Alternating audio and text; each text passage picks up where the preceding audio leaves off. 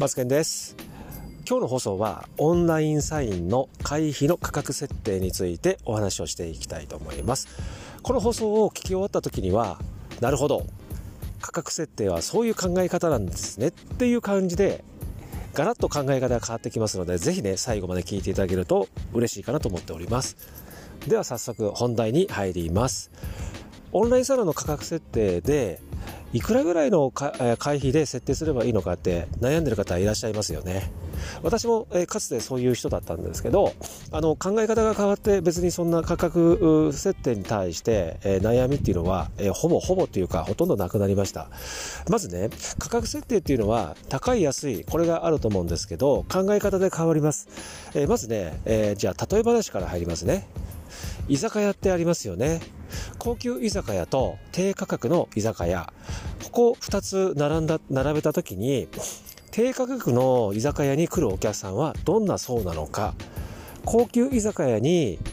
入るお客さんはどんな層なのかということを、ここで、え、ちょっとはっきりさせておきましょう。そこから価格設定が、え、どのようなものなのかっていう考え方が変わります。まずね、オンラインサロンそのものはどういうものなのかもう一度ここで簡単に振り返ってみましょう。オンラインサロンというのは継続課金ビジネスですね。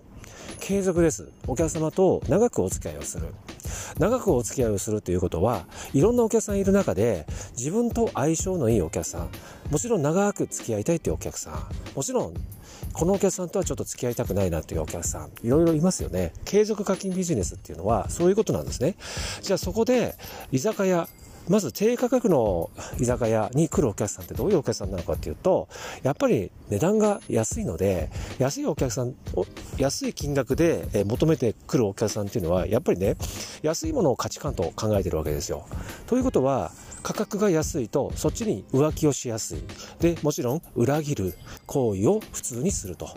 これで決めつけるのもちょっとどうかなと思うんですけど、分かりやすく言うためにこういうお話なんでちょっとご了承願いたいと思うんですけど、高級居酒屋に来るお客さんはどういう層なのかというと、ね、落ち着きがある。常識がある。人を尊重する。ね、なんかそんなイメージってありますよね。まあこれを一括りで言うのもどうかなと思うんですが、分かりやすく言うので、そういう形でちょっと聞いていただけると思うんですけど、やっぱりご自身がこれからオンラインサロンややりたい、で、今現在やっている方もですね、価格設定のところでちょっと考える、悩んだとこ、時、悩むという時ってあると思うんですけど、この考え方なんですね、オンラインサロンというのは。お客さんと共に一緒にビジネスをやっていく、一緒に楽しんでいく、一緒に共有していくっていう風な長いお付き合いをする時っていうのは、いろんなお客さんいる中で、やっぱり付き合いたくないっていうお客さんは排除すべきだし、そういうお客さん、自分、最初からね、選べないんですよ。いろんなお客さん、こういうお客さんはダメ、こういうお客さんならいいって選べないので、いろんなお客さんが来るので、そういう時に一つね、参考にしていただけたらという価格設定は、高い金額の方がいいんですよ。じゃあ高い金額だとコンテンツも内容充実した内容をね提供しなきゃいけないとか自分が権威性がないからとか自分がね何者でもないので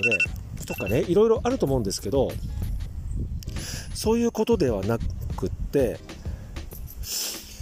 そういうことだ、今ね、タイマーが鳴っちゃったんで途中で決ま止まっちゃったんですけど、そういうことではなくて、金額が高いと、お客さんが、層が決まってきます。で、もちろん、層が決まってくるだけではなくって、お客さんが、いろんなお客さん来る中で、ごめんなさい、タイマーが鳴ったんで途中でちょっと話があれだったんですけど、と価格が高いと、お客さんは何かを求めてくるんですよ。で、最初は、え、ー、と、例えばね、えー、ペット。ペットのオンラインサロンとした場合、ペットで例えば、えー、月額が、えー、9800円だとしたら、高いなと感じるのは当たり前なんですけど、そうすると、そういうペットで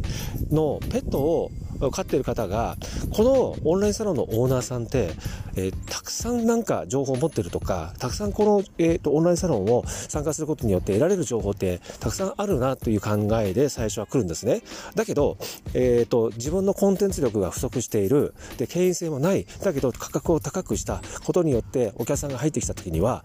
どうやって付き合っていいかわかんないっていう、そういった悩みもあると思うんですけど、実はそうじゃなくて、参加するお客さんの考え方っていうのは、この人についていこう、この人だったら何か持っている。この人だったら何かいい情報。この人はいい人なんだということで考え方がね、お客さんの方から変わってきますので、そういったところが特に価格を高くしたからといって、コンテンツ力、権威性が高くないといけないということではないということを、この放送を聞いて少しでも、えー、参考にしていただければと思います。で、私もですね、長く、えオンラインサロンをやっていた経験が、そこが、え、一つの、あの、ポイントだったことが、もう、あの、一つ言えることだということを伝えたいですね。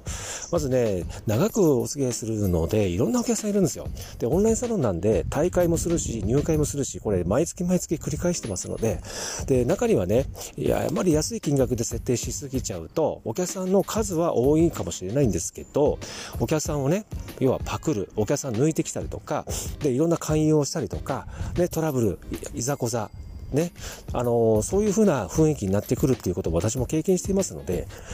あまり値段を安くしすぎると、その層に合ったお客さんが集まって継続が難しくなる。これだったらオンラインサロンってやめたいなっていうことで、だからオンラインサロンは続かないという風なことにもなりかねないので、ぜひですね、その辺のところの考え方で価格設定を決められるということで、えー、いただければと思います。こういったね、えー、放送ということをね、えー、聞いていただいて、え参考してください。で、また私はですね、オンラインサロン2980円の価格設定をしております。高い安いという考え方ではなくて、2980円でできるだけ多くのステップアップを図れる、えー、会にしておりますので、もしご興味がある方がいらっしゃれば、私のそのプロフィールのリンクツリーからですね、え、スタンド FM とかあるところを見ていただいて、オンラインサロンのボタンを押していただいて少し検討していただければと思います。それでは今日の放送は以上となります。それではバイバイ。